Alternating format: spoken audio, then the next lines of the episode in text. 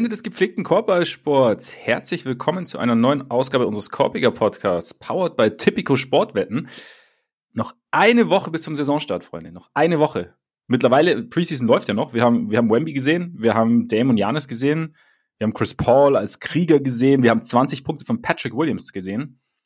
Aber irgendwie haben wir doch gar nichts gesehen, weil es ist ja Preseason, ne? Es ist ja eigentlich auch, es bedeutet alles und gleichzeitig nichts. Wir können immer noch eigentlich nur raten. Und ähm, wie ihr wisst, machen wir das besonders gern. Und ähm, deshalb schauen wir uns heute mal an, wer denn so die Awards abstauben könnte. Also MVP, Sixth Man, Coach of the Year, Most Improved Player ist wie gesagt vergeben, aber da kommen wir auch noch dazu.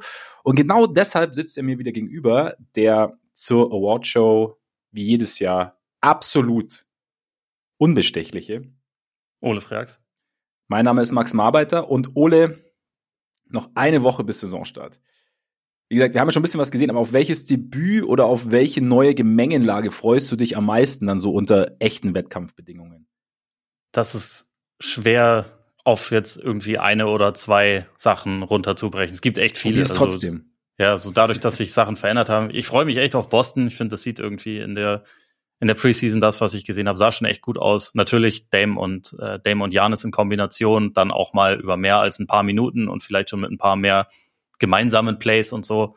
Ähm, das finde ich natürlich mega spannend. Die Suns finde ich spannend. Wemby finde ich spannend. OKC, also eigentlich, es ist schon sehr viel. Wenn ich es jetzt auf eine Sache runterbrechen würde, ist es natürlich trotzdem erstmal die, die Saison des Wembanyama, weil irgendwie, also mittlerweile hat es mich schon auch gepackt, muss ich gestehen. Äh, mittlerweile bin ich auf jeden Fall sehr, sehr äh, gespannt darauf, was der Kollege dann irgendwie auf dieser auf dieser Bühne anstellt und wie viele Aktionen es in jedem Spiel gibt, wo man einfach nur denkt, ist das ein Mensch oder ist das, ich weiß auch nicht. So, das, das, das möchte ich sehen.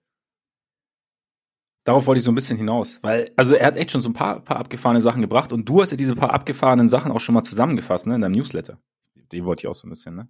Das ist ein, ein sehr freundlicher Plug von dir. Danke hey. schön. Äh, das, das, also den Ball nehme ich dann natürlich auch auf und, und sage an der Stelle Old Dirty Basketball, mein äh, neuer Newsletter, gerade frisch gestartet. Also tatsächlich ging es um den Kollegen Wembanyama. War jetzt äh, der, der zweite Text, den ich darüber veröffentlicht habe. Es kommen die Tage noch ein paar mehr Sachen, bis die Saison losgeht. Äh, ihr könnt euch dafür sehr gerne äh, kostenlos anmelden und dann mal sehen, was damit so passiert. Aber genau, in der äh, in der letzten Episode ging es quasi um, um Wembanyama und also ich hatte 18 rausgesucht aus den zwei Preseason-Spielen, die er gemacht hat, also aus insgesamt irgendwie glaube ich, nicht mal ganz oder ungefähr 40 Minuten, die er auf dem Court stand. Und es war schon, also ich musste schon streichen. Ne? Ich hätte auch noch mehr, mehr nehmen können, einfach weil wirklich in jedem Spiel so viele, so viele abgesachene, äh, abgefahrene Sachen mit dem Kollegen passieren. Also sowohl, sowohl defensiv, wenn man so sieht, ah, okay, er, er lehnt sich nach vorne und kommt dann eigentlich so von mit dem Fuß auf, äh, an der Dreierlinie stehend, kommt er quasi ans Netz fast. Also wenn man einfach so diese komplette Körperlänge irgendwie so sieht, so die Blogs, die er dann teilweise hat. Ich finde auch, also ich hatte mir jetzt dann ähm, in letzter Zeit auch noch ein bisschen mehr von seinen von seinem älteren Material so aus Frankreich angeguckt. Da gab es auch von, von Thinking Basketball ein sehr, sehr ausführliches und gutes Video über ihn, wo man halt auch so ein bisschen sieht, so was seine defensiven Instinkte eigentlich sind und wie schnell der auch wieder in der Luft ist, nachdem er das erste Mal contestet hat und wie er so innerhalb einer, einer Possession irgendwie gefühlt über das ganze Feld teleportieren kann und immer wieder zur Stelle sein kann, um irgendwas zu erschweren. Und also, naja, mittlerweile bin ich auf jeden Fall an dem Punkt angekommen, wo ich mir vorstellen kann, dass, also, der wird jetzt kein Top 20 Spieler sein in der, in der Liga oder so, wenn er da reinspaziert. Ich glaube, der hat also gerade offensiv schon auch noch echt viel, was er aufräumen muss und wird, aber, äh, aber das Potenzial ist halt einfach unfassbar und defensiv wird er von Anfang an halt einfach so eine Präsenz sein. Ich glaube, es macht auch Sinn, dass die Spurs halt das jetzt erstmal so regeln werden, dass ähm, er neben einem Center spielt, also mhm. entweder Zach Collins oder, oder Charles, Charles Bassey, damit er halt, also erstens ein bisschen weniger so dieses, diese physische Reiberei hat, aber vor allem auch damit er halt so ein bisschen Weakside einfach für Chaos sorgen kann, weil der als, als Roamer oder auch dann teilweise einfach nur als jemand, der in den Passwegen ist, mit seinen Armen, die quasi das, den ganzen, äh, den ganzen Perimeter so mehr oder weniger abdecken können, der, der kann halt auch schon für so viele Steals sorgen und dann hat man halt auch schon, finde ich, teilweise gesehen und davon gehe ich auch aus, dass das dann ähm, in der NBA tatsächlich auch so sein wird, dass wenn er dann Turnover, äh, Turnover forciert und ins Laufen kommt und mit seinen Schritten, wo er von der Mittellinie ungefähr zwei braucht, um am Korb zu sein, dass er da halt auch von Anfang an einfach richtig gut sein wird, so in, in Transition. Im Halbfeld wird es, glaube ich, teilweise ein bisschen chaotisch werden, aber so in, in Transition wird er halt auch von Anfang an einfach richtig nice sein. Also ich, ich, ich freue mich drauf, wie man eventuell aussieht. Ganz leicht, ganz leicht. Aber verständlicherweise. Also ich bin, ich bin auch sehr gespannt, bin auch heiß drauf. Ich bin immer so ein bisschen bei der Preseason. Ich finde es immer so geil, wenn man sieht ja so ein paar Sachen, ne? Und, und klar, du hast jetzt halt so diese, diese, gerade diese Tendenzen bei Wembanyama angesprochen, was er defensiv hat, diese, diese Reichweite, die er hat, wie er sich bewegt, was man offensiv gesehen hat und so. Aber ich finde dann immer so ergebnismäßig, dass es einfach so wurscht ist. Das finde ich immer so, ich, weil ich, ich, ich verfall total schnell in entweder Euphorie oder Panik, je nachdem und denke mir so, oh nein, und dann muss ich mich immer wieder einfangen und so, oh, okay, nee, ist nur Preseason. Und dann denke ich mir, aber kann das jetzt wirklich so sein? Aber ja, du weißt natürlich, irgendwie, ich, ich denke mir immer, okay, du weißt nie, wer wann voll spielt, weil es gibt ja auch, also die Besten bekommen ja dann auch mal 20 Minuten oder so oder, oder noch mehr oder eine halbe Stunde. Aber du weißt ja nicht, welchem, wie, wie es minutenmäßig aussieht oder welche, was genau ausprobiert wurde. Aber ist das so der Grund, weshalb man die Preseason eigentlich überhaupt nicht, also nichts mehr oder weniger, was das Leistungsvermögen der einzelnen Teams ähm, angeht, wirklich für voll nehmen kann. Also klar gibt's Tendenzen und klar gibt's, okay, es wird jetzt, aber, ne, aber grundsätzlich, hast, oder hast du irgendwas?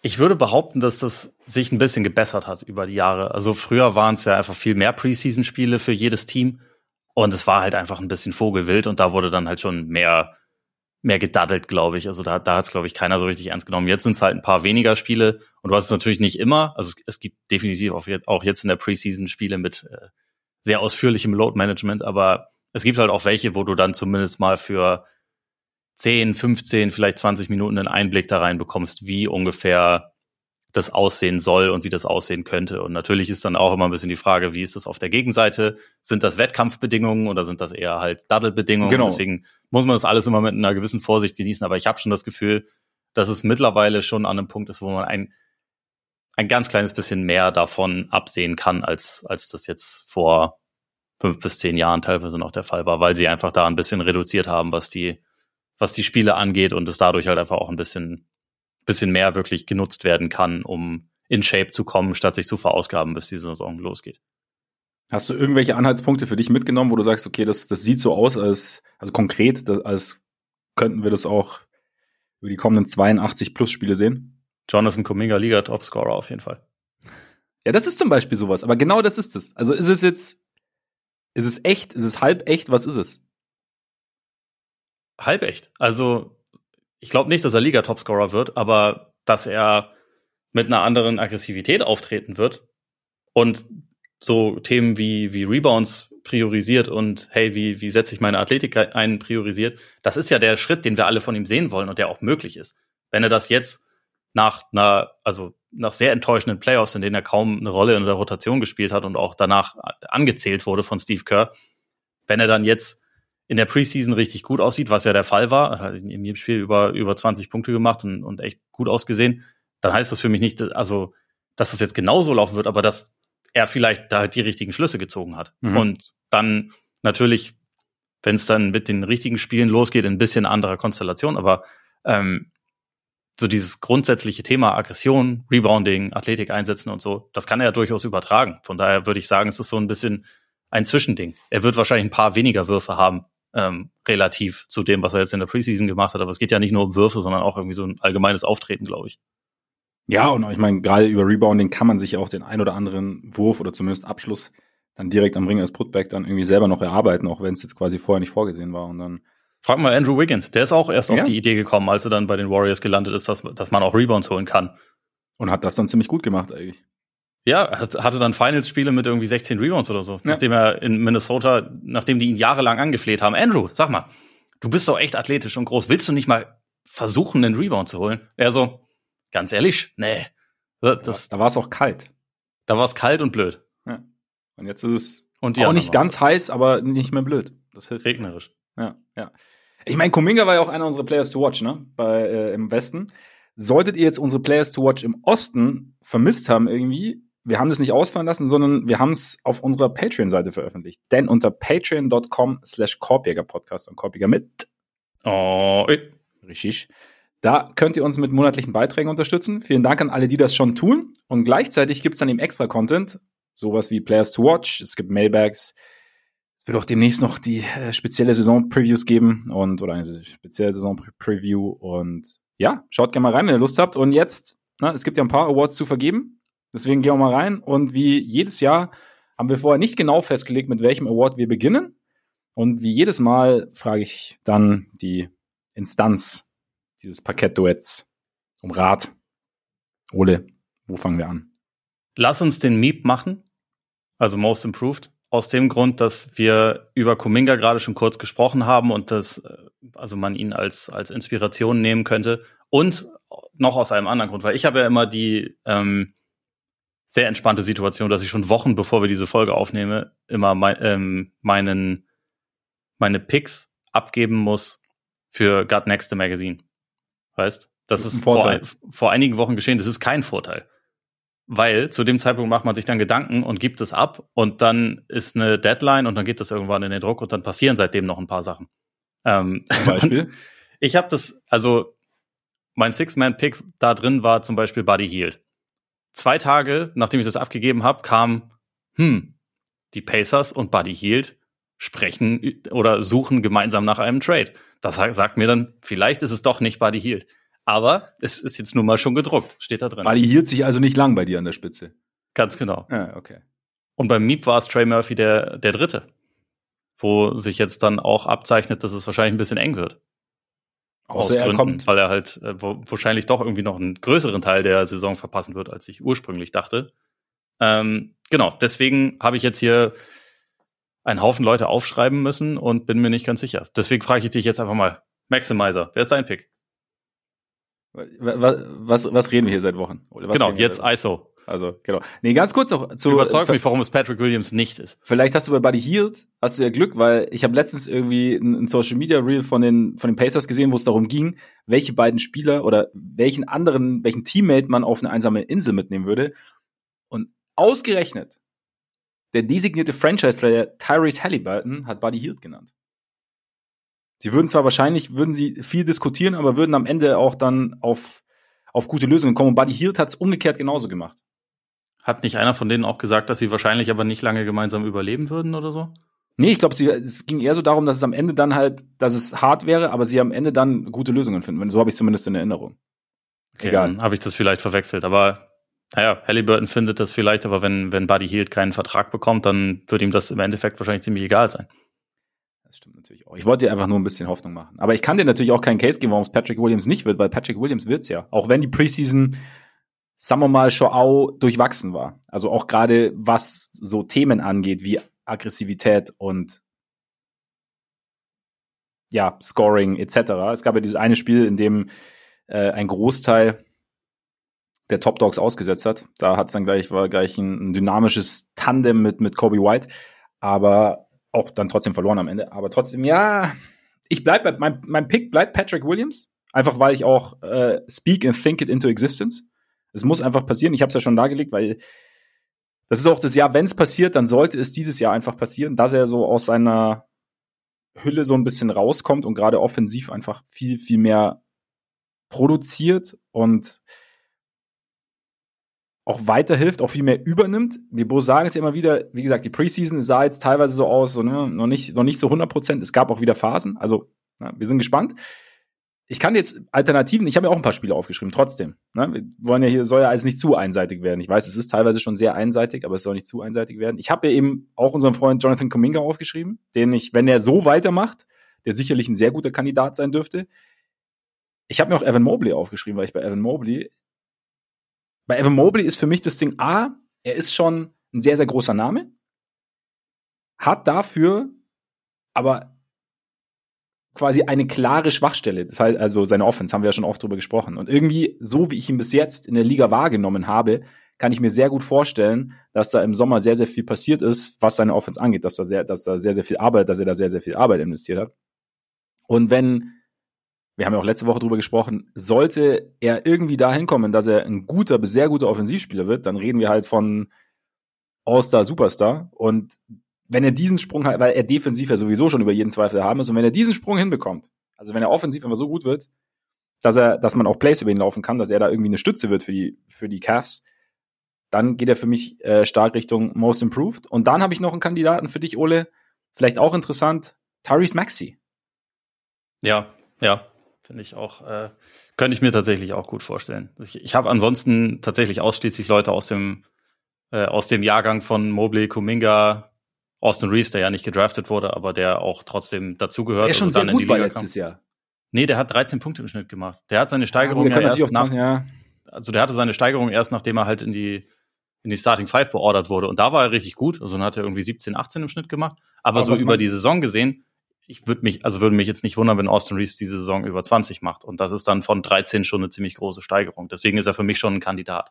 Die Frage ist halt die Wahrnehmung, weil wir in Playoffs haben wir ja schon auch richtig gute Spiele von ihm gesehen. Also wie dann die, diejenigen, die eine Stimme haben, dann, wie, wie, wie sie sich an ihn erinnern letztes Jahr. Oder ob sie sagen, okay, wir haben schon eben, er war schon eine Stütze in den Playoffs und jetzt ist er halt, ja, jetzt, jetzt, jetzt scoret er über 20 Punkte, wo ich dir recht gebe, dass das natürlich ein Faktor sein kann, aber da bin ich, da ist halt so ein bisschen, hat er vielleicht ein bisschen erschwerte Bedingungen verglichen mit den anderen. Ja. Weiß ich nicht, also. Weiß ich nicht, weil, also hatte Mobley ja auch, der war auch schon, also der war im All-Defensive First Team und Dritter beim Defensive Player of the Year. Ja, aber da geht's ja um die Offense. Seine 16, ja, aber der hat auch schon 16, 17 Punkte im Schnitt gemacht. Das ist ja auch schon mehr als Reeves gemacht hat beispielsweise. Und klar reden wir bei Mobley mehr über offensive Defizite, aber der ist auch schon ganz schön gut. Also da muss ja. schon noch ein großer Sprung kommen, aber ich traue ihm den auch zu. Also er war tatsächlich auch einer meiner meiner Top 3 Kandidaten, die ich mir aufgeschrieben habe. Also Kate Cunningham war auch noch dabei. Also bei ihm aber halt auch einfach, weil die letzte Saison der verheerend war. Er hat ja nur zwölf Spiele gemacht. Ja. Und, äh, und die war nicht, nicht richtig gut, ne? Ja, also wenn er gespielt hat, er hat ja, er hat ja zumindest irgendwie, glaube ich, knapp 20 Punkte im Schnitt gemacht, aber halt total ineffizient und äh, auch nie, nie im Rhythmus und so. Und eigentlich glaube ich halt nach wie vor, dass, dass in dem schon sehr viel, sehr viel Talent schlummert und äh, irgendwann wird sich das aber halt auch mal zeigen müssen. Und die Hoffnung wäre halt, dass er jetzt gesund ist. Ich meine, so, der war ja ähm, über den Sommer bei Team USA nicht bei der WM dabei, aber in diesen, in diesem Select-Team, das halt gegen also immer so in der Vorbereitung dann, dann gegen die Spiele, da war er dabei und hat wohl irgendwie einen ziemlich überragenden Eindruck hinterlassen, auch körperlich. Und äh, deswegen könnte ich mir vorstellen, dass wir von ihm wirklich einen ziemlich großen Sprung sehen und dann, dann hat er, glaube ich, auch gute Karten. Aber genau, also für mich waren es die beiden plus Tyrese Maxi gewesen. Ja, ja, Maxi finde ich halt, da bin ich halt auch gespannt. Also wie es halt, die Rolle wird auf jeden Fall größer und wenn er dann, ja, Hahn weiß man ja nicht genau, wie es ausgeht. Also sowohl sollte er bleiben müssen erstmal, was er dann, wie er damit umgeht, wie viel er spielt ähm, und je nachdem, wenn sie ihn traden, was sie dafür zurückbekommen, es kann schon sehr gut sein, dass er so die zweite große Offensivoption wird. Und dann, ja.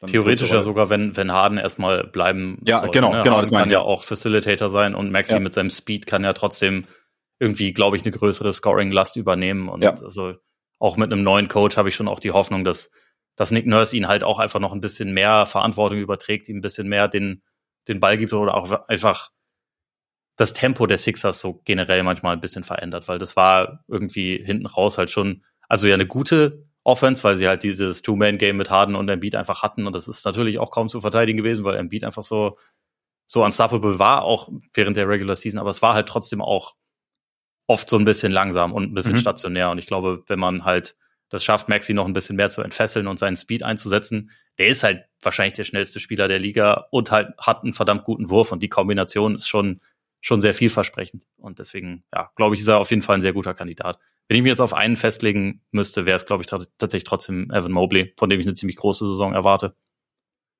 Geht mir ähnlich, aber wie gesagt, halt Runner-up, weil Patrick Williams und da haben wir auch noch aber bei Patrick Williams, wenn ich das richtig verstehe, du glaubst nicht dran, aber du würdest es gerne glauben, also sagst du, du glaubst dran.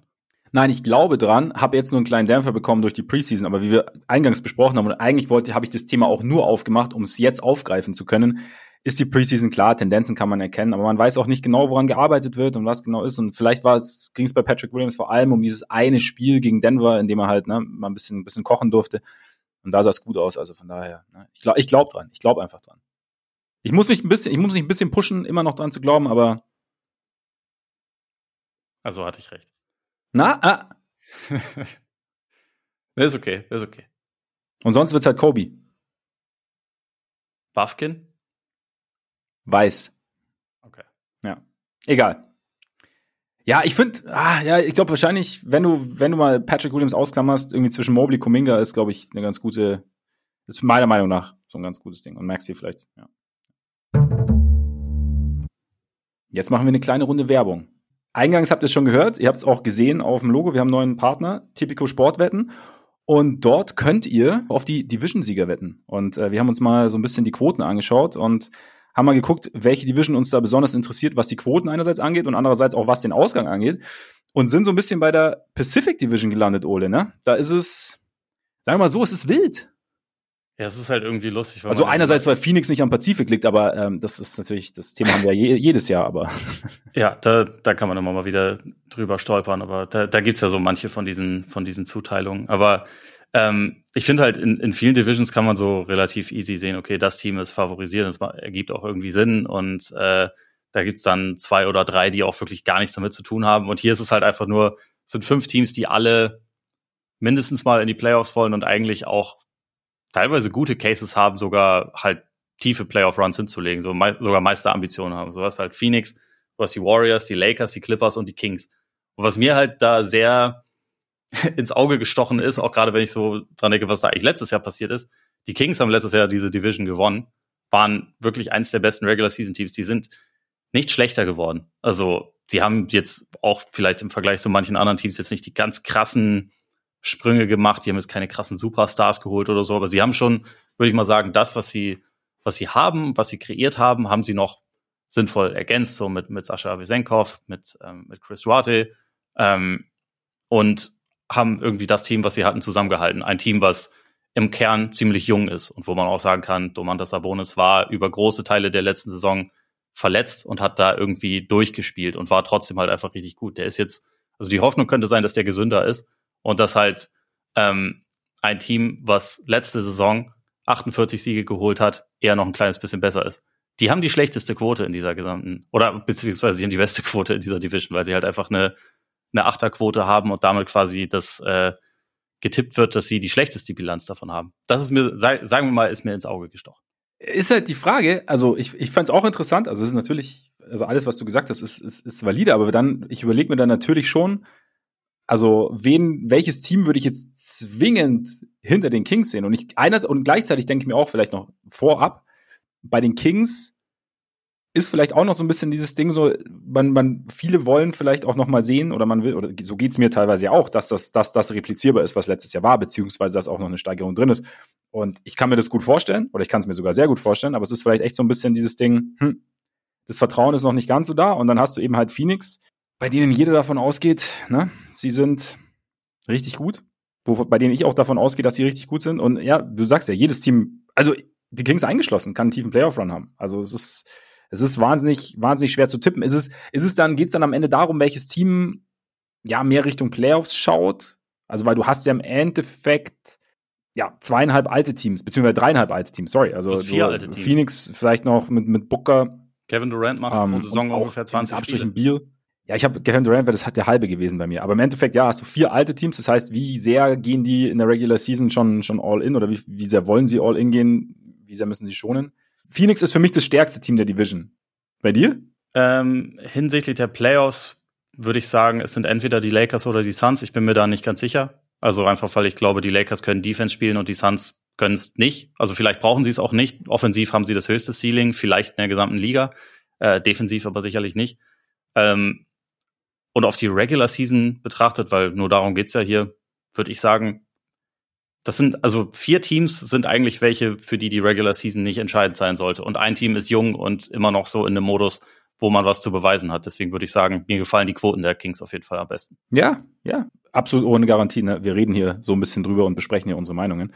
Und kommen damit auch wieder zurück zu unseren Awards. 18 plus, erlaubt nach Whitelist, Suchtrisiko, Hilfe unter bovai.de.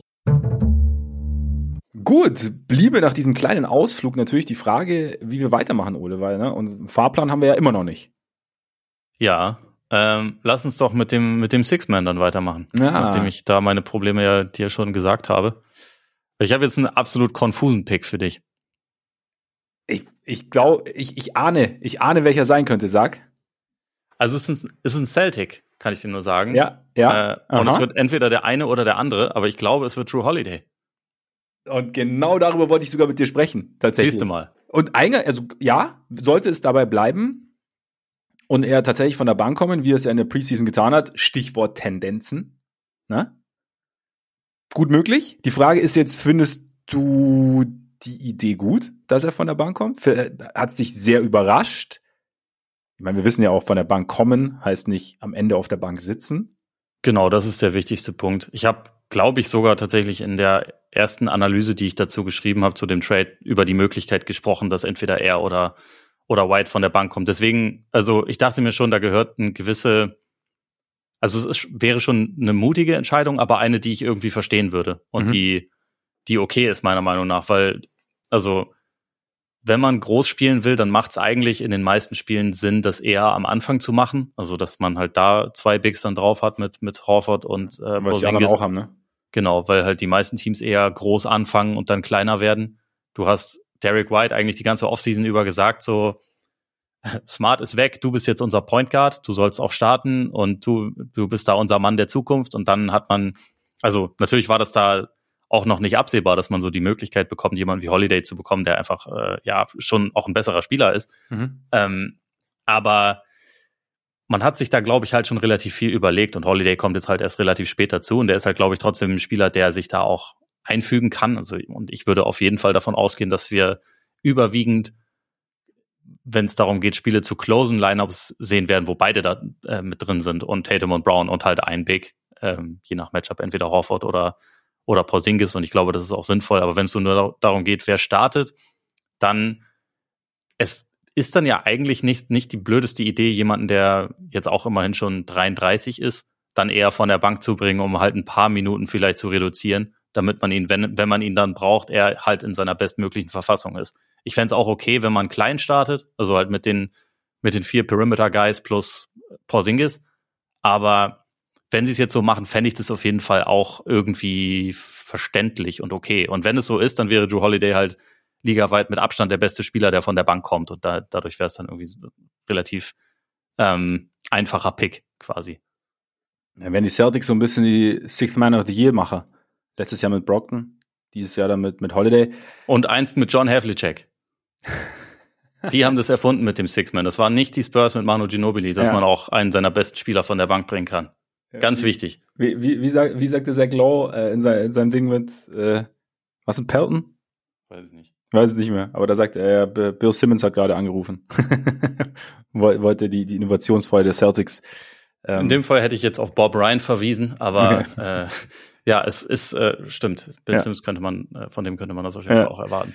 Nein, aber ich muss gestehen, ich war tatsächlich irgendwie überrascht, weil es für mich halt irgendwie so, so dass das Standardprozedere war, du holst einen sehr großen Namen und der startet, aber nach allem, was ich gehört habe, auch weil ich die, nach allen Gedanken, die ich mir dann auch selber gemacht habe und nach dem, was du auch sagst, ergibt es natürlich schon irgendwie Sinn zu sagen, okay, wir haben ein gewisses Setup, wir haben die Möglichkeit, mit zwei Großen zu starten, weil beide eine, eine gute Rolle spielen. Und wir haben, wir haben aber auch gleichzeitig die, die Möglichkeit, vielseitig zu spielen und ähm, Holiday dann auch, wie du auch gerade gesagt hast, dann so ein bisschen zu schonen und während der Saison dosierter einzusetzen. Und Holiday ist halt, glaube ich, auch was nach allem, was man bis jetzt mitbekommen hat, der Typ, für den das auch kein Problem ist, der nicht sagt, ich bin NBA-Champion, Jerry Holiday, eine der vielleicht beste Guard-Defender der Liga, ich muss starten, sondern der sagt, hey, also so würde ich ihn einschätzen, weiß nicht, was dann hinter den Kulissen ist, aber. Ja.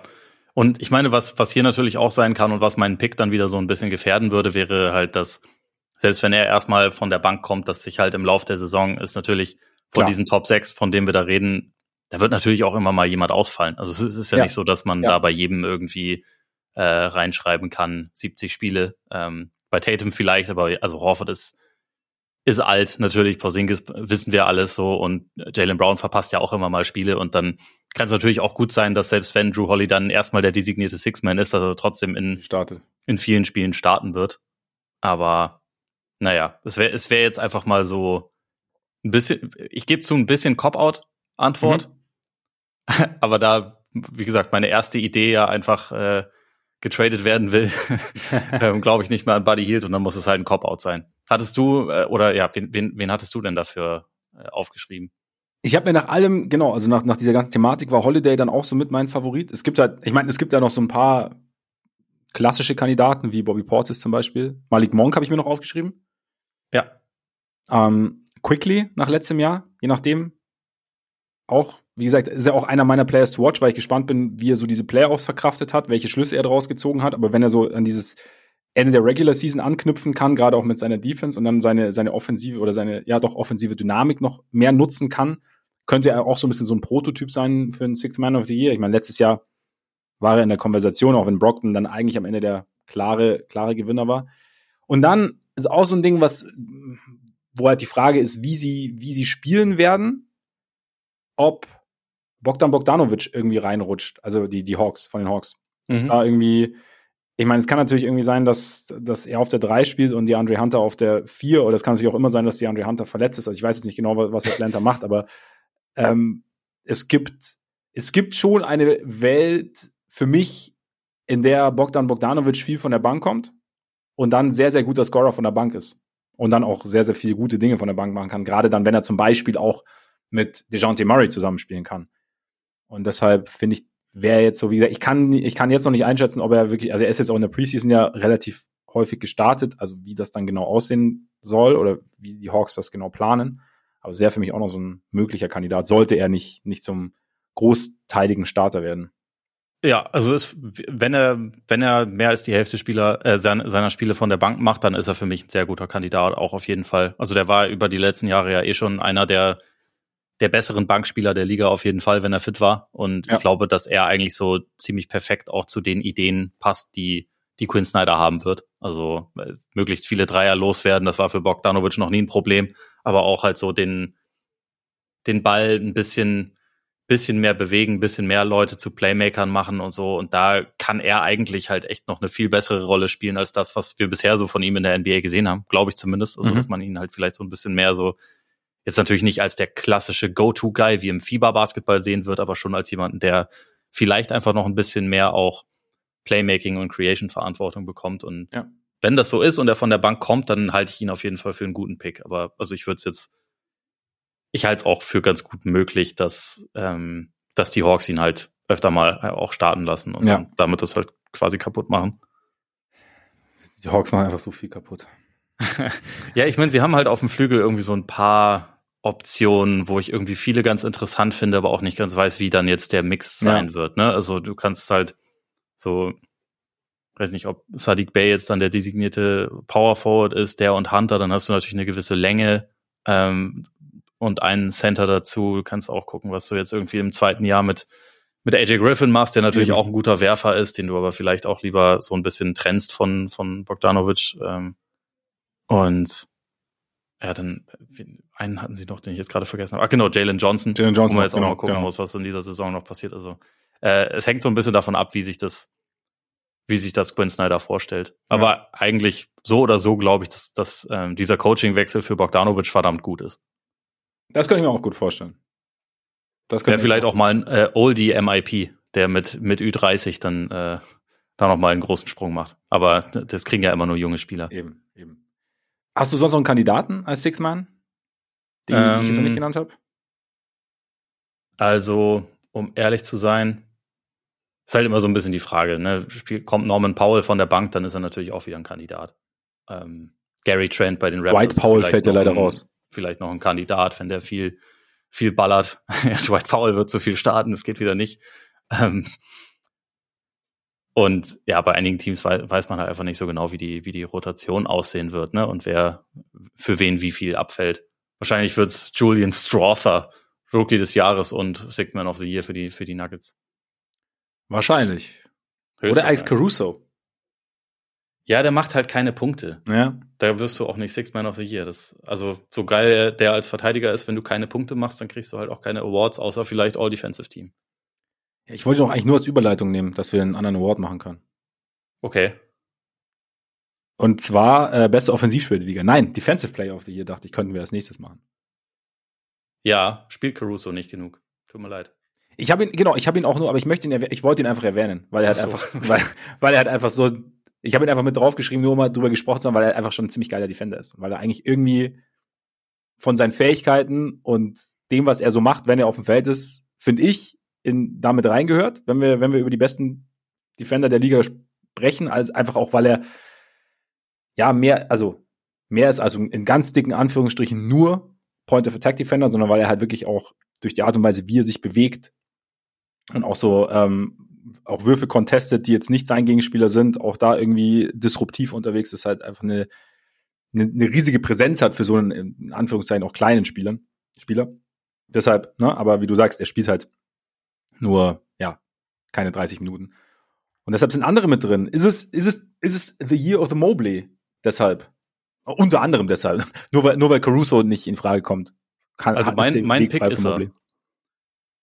Der, der Evan. Ähm, mein Pick war auch schon letztes Jahr und ich sehe jetzt nicht unbedingt, warum man einen Schritt zurück machen sollte. Ja. Ich glaube, also mit, mit Jaron Jackson, der es letztes Jahr gewonnen hat, hat er auf jeden Fall auch wieder einen ähm, Kandidaten, der auch einen guten Case dafür haben wird, wahrscheinlich. Also gerade wenn man bedenkt, Memphis startet jetzt die Saison, also wirklich einen großen Teil der Saison ja ohne Ja Morant, ohne den besten Offensivspieler und die werden, glaube ich, trotzdem relativ viele Spiele gewinnen, aber halt über ihre Defense. Und da wird Jaron Jackson schon einen verdammt wichtigen, ähm, eine verdammt wichtige Rolle dabei spielen. Auch wenn er nicht so viele Rebounds holt, wissen wir. Aber er spielt ja jetzt wieder neben, neben Steven Adams, der wieder gesund ist. Und ich glaube, das hilft ihm. Ähm, trotzdem würde ich halt sagen, einfach weil ähm, Jackson den Award schon bekommen hat und Mobley ihn noch nicht bekommen hat. Mobley auch der vielleicht noch etwas vielseitigere Verteidiger ist, der irgendwie noch ein paar mehr verschiedene Rollen übernimmt ähm, und länger auf dem Court steht, stehen kann in der Regel, weil er nicht ganz so faulanfällig ist, dass er da eigentlich ziemlich gute, ziemlich gute Aussichten hat, diesen, diesen Award zu bekommen. Also genau, deswegen mein, mein Pick wäre Evan Mobley, der damit Meep und Depoy wird. Und Spoiler Alert, wenn er das schafft, dann landet er auch im All-NBA-Team. Aber dazu kommen wir ja gleich noch. Dazu kommen wir gleich noch. Wäre auf jeden Fall eine, eine geile Award-Kombination, gerade weil auch sein, sein Meep dann äh, nicht auf seine defensiven Fähigkeiten zurückzuführen wäre. Also, ne? Wäre wär interessant, aber ist auch mein Pick tatsächlich. Glaubst, also ich werde jetzt auch nichts dazu, weiter dazu sagen, weil du hast alles dazu gesagt. Glaubst du, dass Wemby schon Stimmen bekommt? Stimmen könnte sein. Ähm, also ja, also sowohl er als auch Chad Holmgren könnte ich mir vorstellen, dass beide, beide schon irgendwie auf so ein paar Zetteln landen. Wir wissen ja auch, dass bei den Wählern auch immer wieder ein paar Leute dabei sind, die eher so ein bisschen homerific vielleicht unterwegs sind und da vielleicht dann auch ein kleines bisschen übertreiben. Also ein paar wilde Stimmen gibt's ja jedes Jahr. Ich meine, wir wissen auch, ähm, dass über die letzten Jahre Kawhi Leonard auch immer noch diverse Stimmen bekommen hat, obwohl er in der Regular Season A nicht so viel gespielt hat und B nicht sich so doll für die Defense interessiert hat. Also das ist halt teilweise dann auch immer so ein bisschen Reputation. Und wenn Wemby vier Blocks pro Spiel auflegt, und wer, wer will ihm das, wer will ihm das verdenken äh, oder sagen, dass das nicht geht, dann kriegt er auf jeden Fall auch Stimmen. Aber mhm. ich glaube nicht, dass er, dass er jetzt schon da ganz, ähm, dass es schon für ganz oben reicht. Wie stehst du so zu Janis? Weil jetzt ist ja, haben wir auch schon jetzt oft besprochen, ein ganz anderes Setup. Die Point of Attack Defense der Bucks existiert eigentlich nicht mehr. Das heißt, Janis Rolle dürfte sich wahrscheinlich schon etwas ändern. Das heißt, wahrscheinlich wäre er noch, könnte ich mir vorstellen, sticht noch mehr heraus, ist noch mehr gefordert auch dadurch. Könntest du dir vorstellen, dass das sein, oder sagen wir mal so, glaubst du, dass das seinen Case positiv oder negativ beeinflusst? Ja, das ist eine spannende Frage. Also ich bin mir sicher, dass es die, den Case von Brooke Lopez, der letztes Jahr Zweiter geworden ist, sehr negativ beeinflussen, mhm. äh, beeinflussen wird. Also da würde es mich überraschen, wenn der wieder in der Konversation ist um ehrlich zu sein. Und nicht wegen irgendwas, was er falsch macht oder anders macht, sondern einfach nur wegen der anderen Umstände. Ähm, bei Janis ist halt wirklich ein bisschen die Frage, ob, also ob beispielsweise ähm, er jetzt weiterhin so eigentlich immer ausschließlich Roma sein soll oder ob er auch mal mehr am Ball quasi verteidigt, also gegen, gegen halt größere Wings, was der Budenholzer eigentlich in der Regel nicht von ihm wollte. Also ob Janis einfach anders eingesetzt wird. Aber ich glaube grundsätzlich, wenn Milwaukee das schafft, eine also wieder eine Top 10 Defense zu stellen, was glaube ich echt ambitioniert ist. Also ich glaube nicht, dass sie das schaffen, aber falls ja, dann ist Janis auf jeden Fall ein super Kandidat. Ähm, ich würde aber schätzen, dass das eher so sein wird. Milwaukee ist in der Regular Season offensiv absolut dominant, defensiv nicht so toll und schaut dann, dass in den Playoffs da äh, so dieses Pendel vielleicht wieder ein bisschen ja. mehr Richtung Richtung Defense schwingt. Aber ich, ich glaube, Janis, auch da er halt den Award schon gewonnen hat und auch mittlerweile weiß, dass es auch Sinn ergibt, sich ein bisschen zu pacen während der Saison, ähm, dass der da jetzt nicht so all out gehen wird. Und ich könnte mir halt einfach vorstellen, so Teams wie, wie Cleveland, wie Memphis, ähm, auch, also potenziell auch Boston, wobei ich mir da auch nicht ganz so sicher bin, aber gerade Cleveland und Memphis, da glaube ich halt, dass die Team-Defense einfach sehr gut sein wird. Und das, das sehe ich bei Milwaukee nicht zwingend. Ja, genau. Es wäre dann im Endeffekt eher so der, der Punkt, dass Janis heraussticht oder derjenige ist, der, es halt so zusammenhält, dass es solide bis gut ist. Aber was du sagst, ist, glaube ich, auch entscheidend, dass Milwaukee halt einfach schaut, dass, dass sie gerade diese Vorzüge, so gut es geht, sich auch für die Playoffs aufheben. Und nicht im Sinne von, wir zeigen es nicht in der Regular Season, sondern im Sinne von, wir haben noch genügend Körner dann in den Playoffs oder vor allem Janis, dass er sowohl vorne als auch hinten dominieren kann. Und das ist, dass sie es jetzt irgendwie versuchen, anders zu lösen, kann ich mir auch vorstellen. Aber wenn wir jetzt schon dabei sind, sollen wir noch kurz die All-Defensive-Teams dann direkt machen? Achso, ja, können, wenn, wir, wenn wir dabei sind, dann machen wir das. Ein paar Namen haben wir bereits gedroppt, dann, ja. äh, der Vollständigkeit halber. Also Mobley ist nicht drin bei mir. Der, ähm, nee, also es ist ja abgefahren, weil man jetzt dank dem neuen CBA von Positionen weggehen kann. Ja, ich weiß nicht, wie viel das für dich verändert hat, aber also ich, ich, ich sage einfach mal mein mhm. First Team. Äh, Holiday Caruso, Herb Jones, Jaron Jackson Jr. und Evan Mobley. Mhm. Und Second Team habe ich jetzt mal aufgeschrieben, Derek White, Smarth, Draymond Green, wobei ich da nicht weiß, ob der genug Spiele machen wird, ähm, Jaden McDaniels und Bam Adebayo. Okay, ich habe Holiday Caruso, ich habe ich hab, äh, unseren Freund, meinen besonderen Freund Dylan Brooks mit drin im First Team. Ha. Krass, ne? Ja, schon krass. So, so, soll noch einer sagen, ich wäre parteiisch hier. Ähm, das hat noch nie irgendjemand gesagt. dann noch Evan Mobley und Jaron Jackson Jr. Ähm, und dann auch White, auch Smart. Ich habe dann Herb Jones da, Janis und Bam.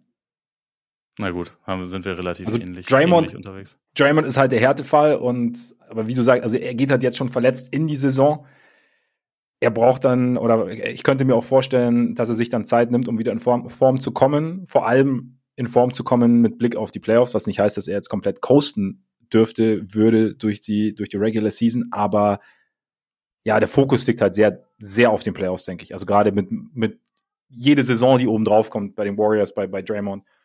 Und er wird wieder ein sehr, sehr guter Verteidiger sein. Er wird wahrscheinlich wieder einer der besten Verteidiger sein, aber wie du sagst, macht er genügend Spiele, hat er genügend Highlight-Cases sozusagen. Und da kann ja. ich mir vorstellen, dass die anderen etwas, etwas mehr haben als er.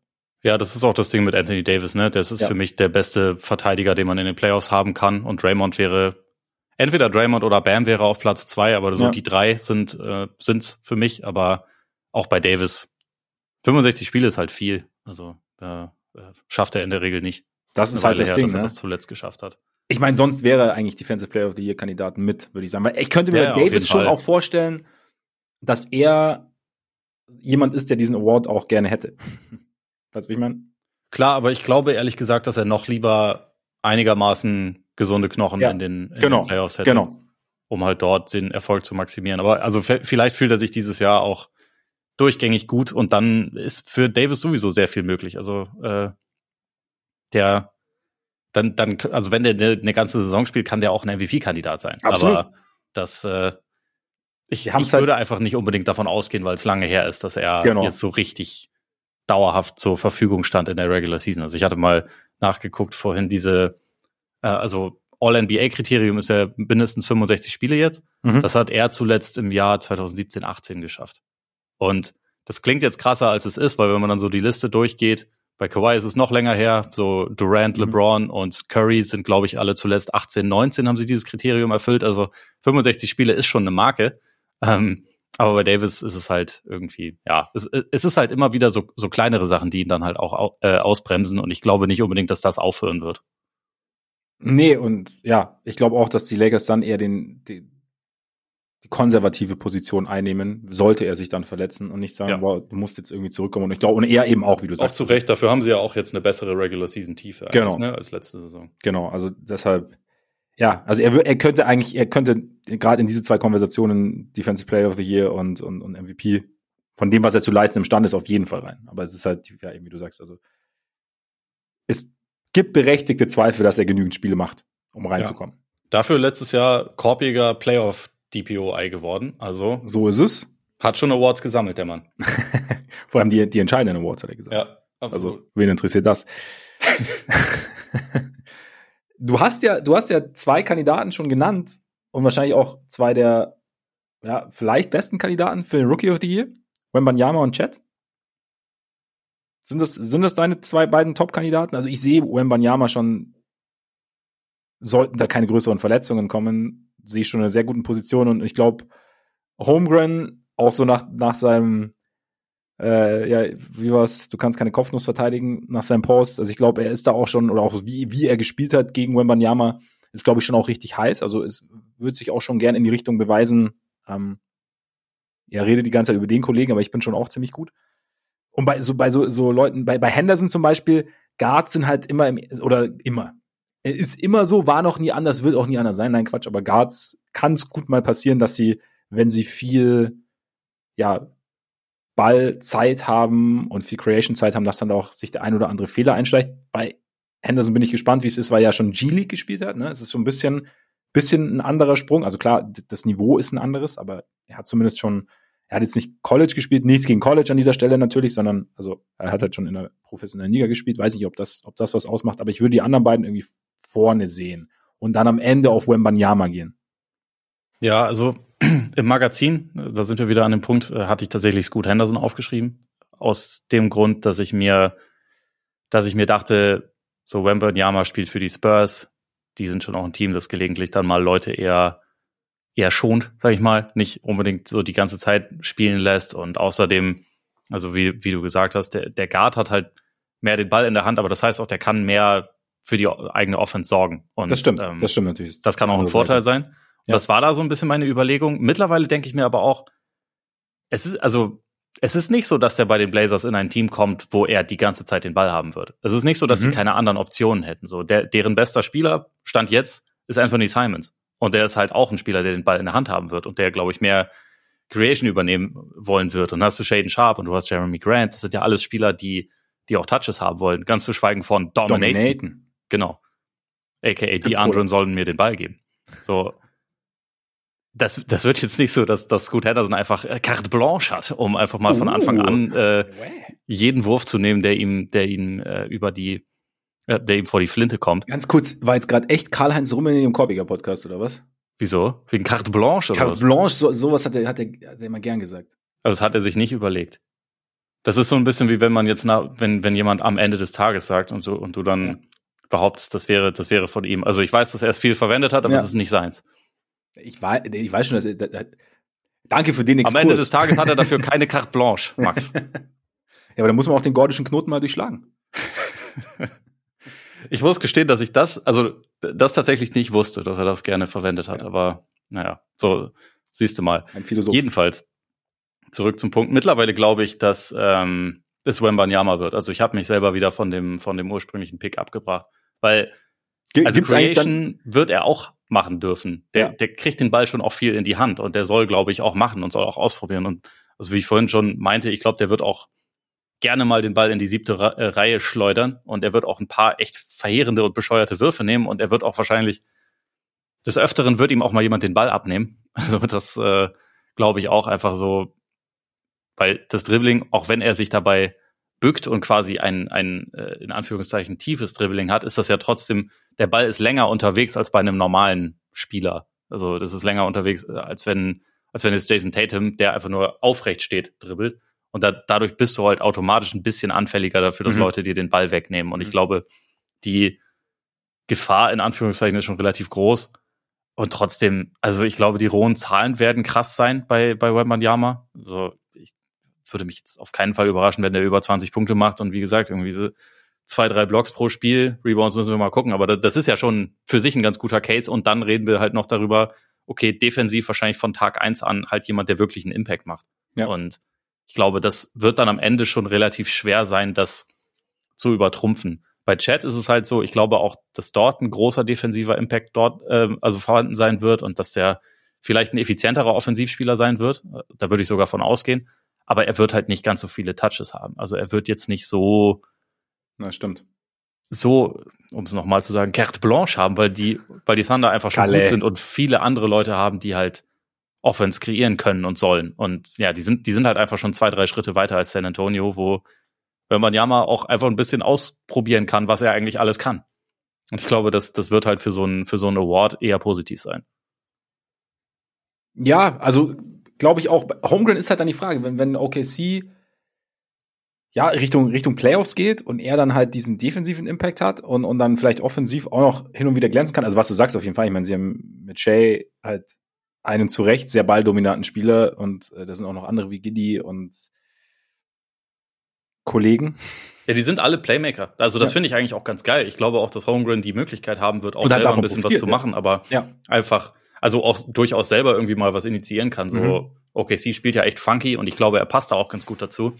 Aber es ist halt einfach dann trotzdem vom Volumen her, glaube ich, nicht vergleichbar mit ja. dem, was, was Wembanyama haben wird. Und dann, dann kannst du halt auch, es ist jetzt nicht eins zu eins vergleichbar, aber wenn du auf letzte Saison guckst, da war Jalen Williams ein produktiver, effizienter Teil eines recht guten Teams. Und am Ende der Saison, glaube ich, auf jeden Fall ein, ein äh, unterm Strich wertvollerer Spieler. So einfach, also einfach mit dem, was er so äh, auf dem Court gemacht hat, aber er hatte letztendlich keine Chance im Voting gegen Paulo Banquero, der am Ende der Saison wirklich nicht mehr so effizient war und auch in einem nicht ganz so guten Team war, aber der halt einfach eine viel, viel größere offensive Rolle hatte. Und ich glaube, wie gesagt, das ist nicht eins zu eins zu vergleichen, aber dass halt im Zweifel viele Punkte und Hi Highlight-Plays und große offensive Rolle sind halt, was sowas angeht, schon sehr wichtig und sehr positiv. Und da, da wird es halt relativ schwer sein, an, an mal vorbeizukommen für, für Chat jetzt. Denke ich in dem Fall auch. Also gerade weil ich glaube, Wembanyama geht halt so schon auch so mit einem guten Bonus in die Saison. Also nicht, dass, ne, dass es dann unfair wäre am Ende, meine ich überhaupt nicht. Und ich meine, bei Banquero war es ja schon auch das Ding, dass Banquero am Anfang ja schon richtig, richtig gut war und, und Williams ja gebraucht hat, um reinzukommen, sozusagen. Ja. Also quasi und ja, war ein bisschen top-heavy dann sozusagen bei, bei Banquero und bei, bei Williams umgekehrt, aber ja, also ich würde die Argumentation, der, der kann man, kann man gut folgen auf jeden Fall. Wie gesagt, ich habe Wembanyama auch mir aufgeschrieben. Was ich saumäßig schwer fand, war Coach of the Year. Ja. Es gibt, es gibt immer diverse Kandidaten. Ich habe keine Ahnung. Ich kann bei mir, ich bin dann so ein bisschen, ja, so dabei gelandet, haben wir dann überlegt, okay, welches Team kann sich groß verbessern, welches Team hat am Ende eventuell die beste Bilanz der Liga. Bin dann da bei Boston gelandet und könnte mir schon auch vorstellen, weil es ja, wir werden ja ganz andere Celtics sehen. Ist es die Joey Mass Revenge Season oder was? Es ist die Joey Mass Revenge Season. Nein, aber wir werden ja ganz, wir werden ja ganz andere Celtics sehen. Wir haben jetzt und auch, da wurdest du ja auch nicht müde, das zu betonen. Sie haben jetzt auch einen Coaching Staff, nicht nur einen Head Coach. Sie haben aber, jetzt sogar neuerdings Jeff Van Gundy als Consultant. Ja, siehst du, siehst du? Für mehr Grumpiness. Ja, Sehr gut. Er hat noch nie geschadet. Ja. Und ich glaube, also ich finde, ich fand zum Beispiel auch sehr interessant den, den Old Man in the Three Podcast mit, mit Joe Missoula. Fand ich, kann man sehr, sehr geerdet und sympathisch rüber und auch so dieses Ding, wie, wie krass auch der Schritt für ihn war. So sozusagen von der zweiten Reihe auf einmal Head Coach und, ne? Und wie er die ganze Sache angegangen ist, fand ich sehr interessant. Und ich könnte mir vorstellen, dass, also wie gesagt, die Celtics best, könnten, sind für mich ein Kandidat für die beste Bilanz der Liga, sind für mich ein Kandidat, bei dem man sagt, okay, sieht ganz anders aus und das funktioniert sehr, sehr gut. Und dann bist du per Default so ein bisschen bei dem Coach. Und er hat eben jetzt auch diese Unterstützung. Vielleicht, dass ihm auch Dinge abgenommen werden, die, die ihm vielleicht sonst nicht so liegen oder die, ihm, die er vielleicht letztes Jahr machen musste, die ihm aber nicht so gelegen sind. Und dann, ja, ist es dann am Ende Joe Masula und sein, sein Staff, aber es ist es ja immer. Und ja, deswegen könnte ich mir vorstellen, dass das er es am Ende macht. Nehme ich gerne, will nichts jinxen, füge dem nichts hinzu, außer dass ich mir den äh, Podcast noch anhören muss. Äh, klingt gut. Ich hatte mir Rick Carlisle aufgeschrieben, weil mhm. ich mir mhm. einfach vorstellen kann, dass Indiana einen Satz nach vorne macht, ja. ähm, auch relativ zur, zur Wahrnehmung, weil, also ich fand, sie waren letztes Jahr schon besser als ihre Bilanz eigentlich, aber ähm, so am Ende standen da halt einfach nicht so viele Siege und Lottery und ich glaube, da steckt mehr Potenzial in dem Kader. Ich glaube, das könnte da nach vorne gehen und dann ist Rick Carlisle halt auch jemand, der durchaus Respekt genießt und wo man dann auch mal ähm, so ein bisschen äh, Goodwill bekommt bei den Hawks und bei den Raptors habe ich auch noch überlegt, ob man einen Case machen kann für also Darko, Darko Rajakovic oder Quinn Snyder. Einfach aus dem Grund, das sind so zwei Teams, die über die letzten Jahre teilweise echt ganz schön enttäuschend unterwegs mhm. waren, wo eigentlich die Erwartungen immer größer waren als das, was dann letztendlich passiert ist. Also bei den Raptors war es jetzt vor allem die letzte Saison, wo es halt echt keinen Spaß gemacht hat. Da kommt jetzt halt schon ein anderer Ansatz. Und deswegen, ja.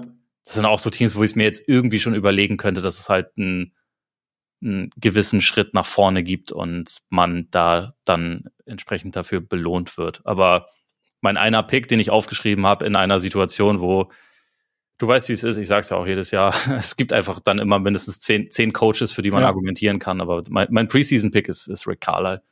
Okay. Hatte ich, hatte ich auch überlegt tatsächlich. Also kann ich, kann ich gut folgen. Snyder hatte ich mir auch aufgeschrieben. Ich hatte mir zum Beispiel, weil du hast ja auch schon argumentiert, ähm, dass die, die Cavs durchaus auch das Duo da oben sprengen könnten, eventuell im Osten, wenn die Bucks sagen, okay, zum Beispiel wir gehen es etwas langsamer in der, in der Regular Season, habe ich mir Javi Bickerstaff noch aufgeschrieben. Sollte es so sein. Ja. Ähm, und wenn, wenn die Nuggets den Westen gewinnen, was ich jetzt nicht ausschließen würde, was aber auch überhaupt nicht in Stein gemeißelt ist, dann kann's auch, dann habe ich mir auch überlegt, Michael Malone so noch als, auch als, als Würdigung seiner Arbeit sozusagen, ob das dann auch ein Kandidat ist. Ich glaube dann, äh, also da kommen wir dann eher wieder auf einen anderen Award, äh, auf den wir, über den wir heute noch sprechen MVP. können. Genau. Aber ich glaube, der, der Credit geht da nicht zu, zu Michael Malone. Aber das heißt, also möglich wäre es. Ja. Da habe ich immer eine gute Überleitung geschaffen.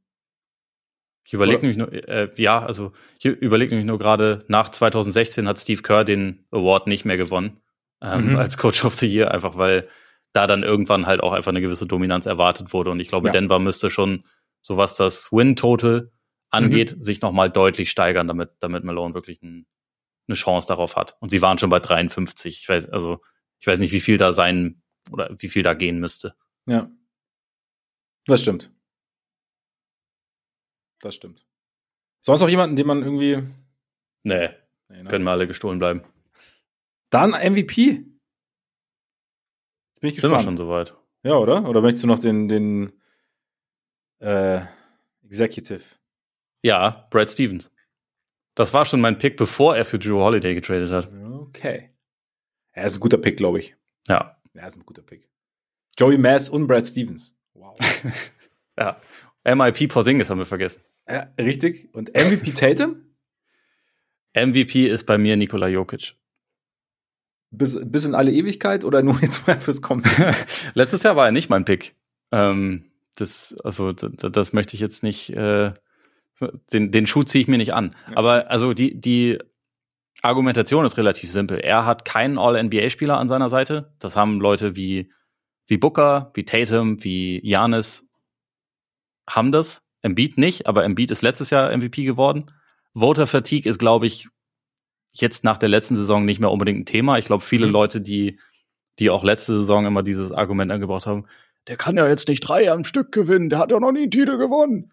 Ähm, ich glaube, die, die fühlen sich entweder blöd oder sie sollten sich deswegen ein bisschen blöd fühlen. Wenn das halt wirklich das, das, das Hauptargument war, also ja. abgesehen jetzt davon, dass ich fand, es war okay, Embiid zu wählen, weil der eine unfassbare Saison gespielt hat. Ne? Also darum, darum geht's gar nicht. Aber ja. ich glaube, Jokic hat gerade schon bei sehr vielen Leuten so den Status sicher, dass er halt der beste Spieler der Liga ist. Es muss jetzt kein Grund mehr gefunden werden, ihn nicht zu wählen. Da hatte ich letztes Jahr schon teilweise das Gefühl, dass es bei auch bei einigen Leuten und auch im Jahr davor schon ein bisschen in die Richtung ging. Ähm, Denver ist eingespielt, also mit der Starting Five. Mhm. Wird keine Startschwierigkeiten haben, glaube ich. Zumal in dieser Saison ist es halt auch ein fitter Jamal Murray statt einer, der gerade von einer schweren Verletzung zurückkommt. Michael Porter ist eventuell ein, ein ähm, Schritt weiter. Und Denver, also wie du gerade gesagt hast, ich, ich kann mir auch gut vorstellen, dass die den, dass die den Westen, also auch in, in der Regular Season gewinnen, dass sie da den Heimvorteil haben werden. Und dann, also, das ist natürlich ein bisschen was anderes, aber ich dachte mir auch so, während LeBron seine MVPs gewonnen hat, da war das ja, da gab es halt die eine Saison, wo niemand ihn wählen wollte weil er halt nach Miami gegangen ist, ne? Wo man aber auch rückblickend sagen kann, der beste Spieler war er wahrscheinlich schon. Und also Jokic hat nichts, nichts Teuflisches gemacht, er hatte keine Decision oder irgendwas, aber Leute wollten ihn halt nicht einfach nicht nochmal wählen. Ähm, ich glaube, das ist jetzt halt kein, kein Ding mehr. Und deswegen würde ich sagen, ich, ich kaufe ihm das nicht ab, dass der komplett auf alles geschissen hat, nachdem jetzt die, nachdem jetzt die Saison rum war und dass ihm alles egal war und dass er keinen Basketball angefasst hat und so. Ich glaube, das mhm. ist so ein bisschen, bisschen Show und in Wirklichkeit hat er schon auch Bock, das jetzt einfach zu bestätigen und auf dem, auf dem Level weiter zu dominieren, wo er halt einfach über die letzten Jahre war. Und dann ist er, ist er einfach immer ein guter Pick. Ja, und ich glaube viel mehr, ich glaube nicht nur, dass die Leute ihn jetzt nicht mehr nicht wählen wollen. Ich könnte mir sogar vorstellen, dass jetzt einige ihn erst recht wählen wollen nach dem Playoff-Auftritten letztes Jahr und vor allem den Finals. Also weil er einfach so dominant war und halt eben dieser, wie du auch schon gesagt hast, dieser er eigentlich den Status als besten Spieler der Liga mehr oder weniger zementiert hat durch diesen Playoff-Run. Und eben, jetzt ist der Titel da, es ist so ein bisschen eben, dieses Argument fällt weg. Also ich glaube, oh, ich könnte, ja, Jokic, ja, ist wahrscheinlich, der beste Tipp. Ich finde aber auch, ich, du ihn auch. Ich habe ihn auch. Hm. Und dann kommen halt. Ich hätte gedacht, du sagst Janis. Nee, Jan, bei Janis bin ich erst, das ist halt so neue Situation, neues Glück, aber halt auch, ich bin gespannt, wie es dann halt, kann er auch Startschwierigkeiten geben oder mal so ein bisschen rumpeln zwischen rein oder, also ich glaube nicht, dass Janis eine schlechte, also ganz im Gegenteil. Ich glaube ja, es öffnet sich einiges für Janis und dann bist du natürlich vielleicht auch an einem Punkt, wenn Janis, ähm, ich weiß nicht, wie viel mehr Janis noch dominieren kann in der Regular Season, aber wenn das noch, noch mehr der Fall sein wird, einfach weil er mehr Räume hat, auch weil er mehr Möglichkeiten hat offensiv und dann defensiv halt noch mehr heraussticht, dadurch, dass die anderen weg sind. Also über ihn sprechen, glaube ich, dürfte man am Ende der Saison schon. Ja. Und dann habe ich halt so die Kollegen Booker und Tatum, finde ich schon auch interessant. Erstens ganz plump narrativ getrieben, weil sie halt Amerikaner sind. und weil, glaube ich, auch, also ich glaube, Booker ist auch. Booker ist zwar echt ein eigener Charakter, finde ich, aber gleichzeitig sehr, sehr beliebt. Irgendwie habe ich so den Eindruck. Auch so sein Spiel, er hat irgendwie so ein bisschen so diesen, diesen Oldschool, er hat auch so einen gewissen Flair irgendwie. Es ist so ein bisschen, ne, er hat so dieses, ja, weiß ich auch nicht, auch so was Unausweichliches in seinem Spiel teilweise, wenn er heiß läuft. Also wenn er diese Playoffs ansatzweise mitnimmt, dann ist er ja sowieso, dann ist er auch ohne jegliches Narrativ, finde ich, in der Konversation. Ich finde, ja. Du sagst, du sagst, er hat Hall of, äh, er hat All-NBA-Spieler an seiner Seite, er hat äh, einen zukünftigen Hall of Famer an seiner Seite. Ja, gleichzeitig ist das Team trotzdem, finde ich, also zumindest in meiner Wahrnehmung und so wie ich das auch so lese, was, was drumherum geschrieben wird, sind die Suns ganz klar Bookers Team. Und wenn er so, er, er ist derjenige, der viel initiieren dürfte, er ist derjenige, der sehr, der sehr viel abschließen dürfte, er ist, ist irgendwie der Leader, er hat seine Defense verbessert.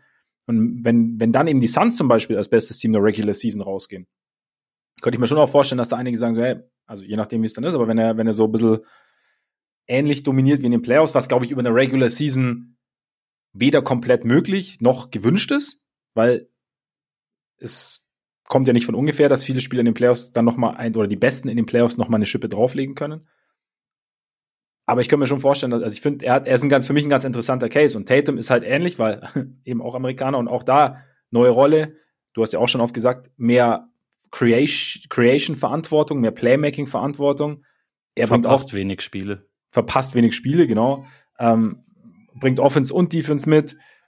Wenn in, wird die Entscheidungsfindung besser. Es gibt ja auch noch, noch, noch Bereiche, in denen man sagen kann, okay, da, das war so ein letzter kleiner Schwachpunkt, den hat er auch ausgeräumt oder hat ihn zumindest, hat ihn kleiner werden lassen. Und wenn er dann noch mehr glänzt in diesem neuen Setup, er hat mehr Platz wahrscheinlich offensiv, wenn er ein Porzingis ist, wenn da ne, ähm, andere Guards sind, die noch, noch kreieren können, die, die das Feld breit machen können. Und dann, äh, ja, könnte ich mir vorstellen, dass, dass, dass er da auch sehr prominent mit reinkommt. Ja, ja, kann ich mir auch gut vorstellen. Ich glaube, bei, bei Booker, also sportlich sehe ich es eigentlich auch und ich glaube aber, dass, also rein votingmäßig wird es nicht funktionieren, wenn Durant über 50 Spiele macht. Also selbst wenn sie dann weil den dann Westen gewinnen, weil dann, so? genau, da wird es halt viele Leute geben, die dafür argumentieren und die ja auch einen gewissen Case dafür haben, dass alles, was Booker macht, ja auch viel einfacher ist und viel besser Klar. funktioniert, weil er neben Durant Klar. spielt. Und also ich meine, es stimmt ja auch. Also, ist ja nicht so, dass man das von der Hand weisen könnte, aber ich glaube, das ist so eine Situation, wo es einfach gut angehen kann, dass man ja. sich so ein bisschen gegenseitig das Terrain abgreift, äh, ja. ab, abgräbt. Aber bei Durant kann es natürlich auch gut sein, dass er nur zwölf Spiele macht und dann ist äh, Feuer frei für Booker, aber dann gewinnen sie auch nicht den Westen. Ähm, so ist es. Ich hatte mir noch stealth-mäßig äh, SGA aufgeschrieben. Okay. Einfach wenn, wenn OKC einen großen Sprung nach vorne macht. Ich glaube nicht, dass der Sprung so groß sein wird, wie manche Leute das erwarten, aber mhm. äh, wenn man auf die Upside gehen wird, wenn ich Dallas als Team irgendwie nur ganz kleines bisschen vertrauen würde, würde ich auch Luca sagen, aber das tue ich halt einfach nicht. Er ist auch schon wieder verletzt, ne? Also irgendwie wirkt er so, also irgendwie so ein bisschen durch den Sommer gekämpft, hatte ich so den Eindruck.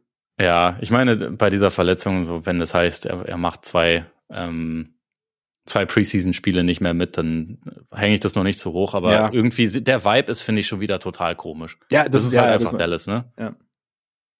Und der, der, der Upside-Pick schlechthin ist natürlich Zion.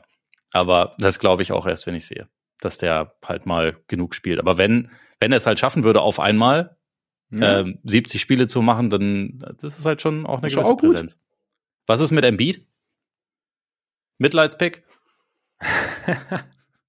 Den, den, hat er sich auf jeden Fall verdient. Aber ich während glaub, er während er äh, in Gesprächen ist, um woanders hingetradet zu werden, kriegt er genau. noch einen MVP. Genau. Nein, ich glaube, also ich glaube, es ist einfach zu kompliziert vorherzusehen, was auch nur ansatzweise in, in, in Philly passieren wird. Ich meine, du kannst natürlich, ja, wenn, wenn sich die Harden-Situation nicht final klärt und Harden irgendwie teilweise da ist, beziehungsweise sie nicht die Spieler zurückbekommen, die du jetzt als, als Star titulieren würdest. Und dann halt Embiid mit Maxi und dem übrigen Supporting Cast, Harris, Oubre, Pat Bev etc. dann irgendwie, weiß ich nicht, auf Platz drei geht im Osten, was jetzt auch nicht komplett ausgeschlossen ist. Ich glaube es nicht. Also ich glaube eher Richtung vier oder so dann. Aber dann kannst du natürlich auch drüber sprechen. Aber dann ist es halt auch wie so ein Ding, hm. Also ich glaube, er ist ein bisschen raus. Ich glaube es für diese Saison jetzt ja, tatsächlich. Genau, nicht, nicht, nicht wie, äh, für, nicht auf alle Ewigkeiten wie Jokic, sondern für den Moment. Ja, also Embiid hat jetzt halt so, glaube ich, auch jetzt abgesehen davon so ein bisschen den Punkt erreicht, wo Leute dann so ein bisschen, und ich zähle mich da selber mit dazu, sagen, do it in the playoffs, um ja. Stugotz zu zitieren. Weil das waren jetzt halt dann doch ein paar Mal.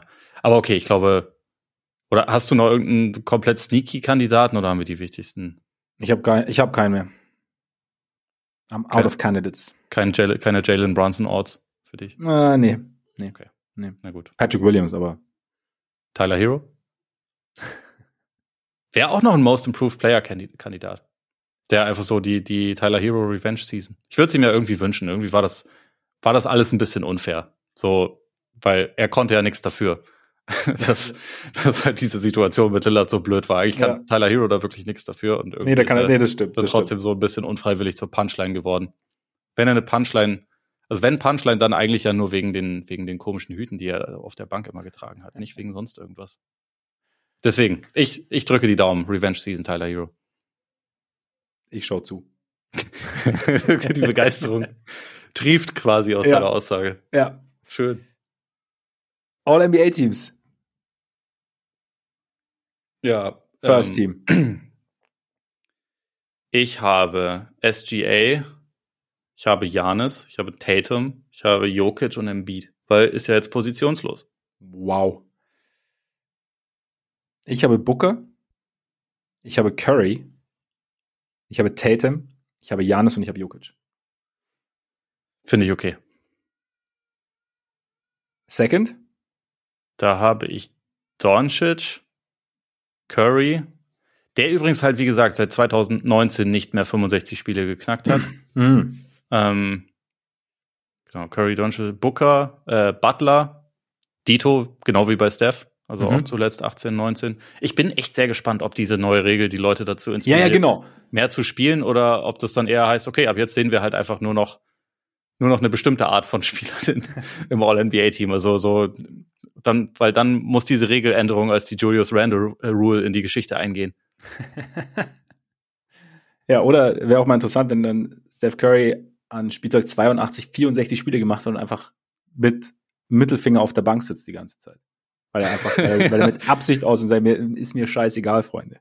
Ja, ich meine, bei ihm ist es ja egal, ne? aber bei anderen ist es halt schon. Ja, ja, eben. Also ich meine, da hängt ja was dran. Also ja. dann, ja, ja, schon irgendwie faszinierend. Ich glaube, es wird halt das Bild dieser, dieser Teams schon ein bisschen verändern. Ja. Aber einfach, ähm, nachdem ich es gerade schon gesagt habe, ich will ich will es einfach einmal sehen und ich glaube nicht dran, aber ich, ich sage es einfach trotzdem, Zion oh, wow. qualifiziert sich. Ich würde es gerne sehen. Ich, will, ich möchte eine, eine Zion-Saison, eine richtige sehen. Ich glaube, die Pelicans sind gut. Wenn, wenn Zion spielt, ich, ich möchte es auf jeden Fall auch sehen. Also es wäre schon, es, es, wird Zeit. Wir haben, wir haben schon, wir haben schon zu viele Leckerli hingeworfen bekommen um das ja. jetzt irgendwie, um zu sagen, nee, braucht man nicht. Passt Ist schon. das jetzt eigentlich ein freudscher Versprecher gewesen oder war das einfach so ein bisschen, bisschen auch gemein von dir? Nee, es war, es war ein freudscher Versprecher tatsächlich, ja. Brotkrumen? Ja, wo, ja. ja. Sandwich, Sandwich-Krumen? Okay, Second Team, Second Team Arbeiter. Ja, Second Team Arbeiter. Luca, Shay, Butler, und dann jetzt sind wir halt bei zwei Typen und es ist jetzt eigentlich, eigentlich ist es inkonsequent, weil gerade der eine dann auch in zwei Konversationen hätte weit vorne stehen müssen. Ich habe Davis und Durant. Durant 65 Spiele äh, im Leben nicht. Und Davis wahrscheinlich auch nicht. Da, full, full, Disclosure, ich habe da gar nicht mehr so richtig dran gedacht, weil, als ich meine All-NBA-Teams da noch zusammengeschrieben habe. Ich habe einfach okay. nur gedacht, wer da, wer da reinkört. Aber du hast natürlich recht. Was heißt, du hast recht? Die Wahrscheinlichkeit, dass du recht hast, ist relativ hoch. Sagen wir es so. Na gut. Sonst kommt da, sonst zum Beispiel, wenn du Davis rausnehmen willst, dann, dann stecke ich, steck ich ja da im Beat rein. Ja. echt krass. Nachdem du ihn zwölf Jahre in Folge als MVP gesehen hast, packst du ihn jetzt nicht mal mehr ins, ins Second Team. Außer es gibt solche komischen, komischen Ausweichmanöver. I Ja. see you. Jetzt hat er bekommen, was er wollte. Jetzt können wir weiterziehen. Ich muss jetzt den nächsten pushen, weißt du? Okay, und wen pusht du jetzt als Ja? Patrick Williams, Entschuldigung. Also mehr, mehr pushen geht ja gar nicht. Den hast du über die letzten Jahre doch auch schon gepusht. Ja, aber nur am Rande, es geht jetzt erst richtig los. Oh, ach du Scheiße. Okay. ähm, ähm, Third Team. Donovan Mitchell, Tyrese Halliburton, De'Aaron Fox, Anthony Edwards und Evan Mobley. Ha! Und du so? De'Aaron Fox, Damian Lillard, Tyrese Halliburton, Anthony Edwards. Und jetzt in dem Fall, ich muss ja, ne, Joel Embiid. Ja, das, das ist noch die, das ist doch die Rettung. Ja. Mann, Mann, Mann. Das ist, also, das ist wirklich. Ich finde ich find das ganz schön kühl von dir, muss ich sagen. Naja, Wie du, wie du ihn fallen lässt. aber nee, ist, doch eine, ist doch eine weiche Landung im Third Team, oder nicht? Na gut. Und das ist ja auch, weil sein Narrativ ist halt nicht mehr so. Also ich glaube halt, die, was heißt sein Narrativ? So, ein- so ein etwas ausgelutschter Begriff in dem Zusammenhang. Sein, er ist halt einfach auch in einer ungünstigen Situation für sich. Gerade jetzt, also um, um halt vorherzusehen, wer weiß, die Situation kann ja auch noch richtig gut werden, aber um vorherzusehen, was so abgehen könnte. Hm. Na gut. Dann hätten wir alles, oder? Ich glaube, das sind tatsächlich alle. Sind wir einmal durch. War ja auch ein. Ach so, Clutch Player of the Year, natürlich ganz wichtig. Ach so, Klatsch, richtig. Eigentlich gibt's quasi fast gar nichts Wichtigeres. Der Spieler, der am Ende der Saison am meisten Punkte am Ende des Spiels macht. Find, find, ist, es, ist es einfach vorherzusehen? Oder was, oder einfach zu tippen? Wir können vorhersehen können Nö. wir sowieso nichts. Weil Ähm. mit De'Aaron Fox letztes Jahr hätten wahrscheinlich die allerwenigsten gerechnet. Ja, glaube ich auch. Also irgendwie ist es halt, äh, es, ist- es ist kompliziert. Ich sag, ich sag einfach mal Shay. Shay. Aber ich argumentiere nicht dafür, weil es finde ich irgendwie ein verrückter Award ist und ich nicht dafür ähm, irgendwelche Picks abgeben möchte. Oder beziehungsweise sie nicht erklären möchte. Na, Du, du, musst, du, musst ja, du musst ja mehrgleisig denken. Du kannst ja nicht nur sagen, wer macht es, wenn es darauf ankommt, sondern wer kommt auch regelmäßig in, in solche Situationen.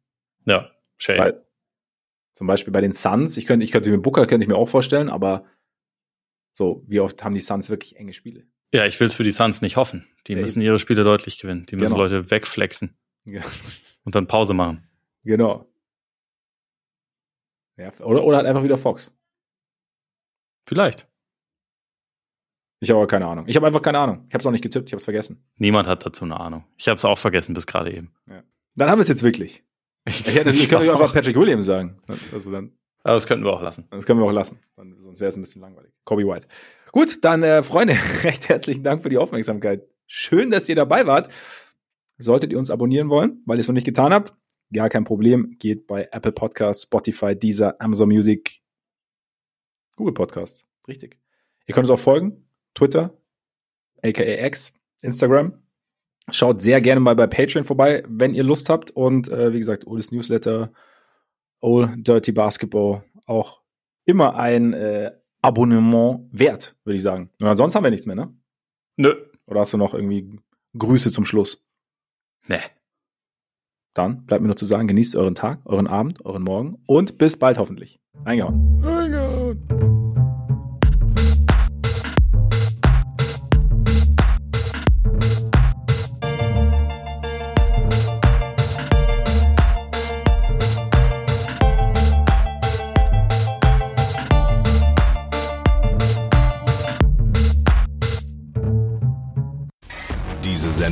präsentiert von Tipico Sportwetten.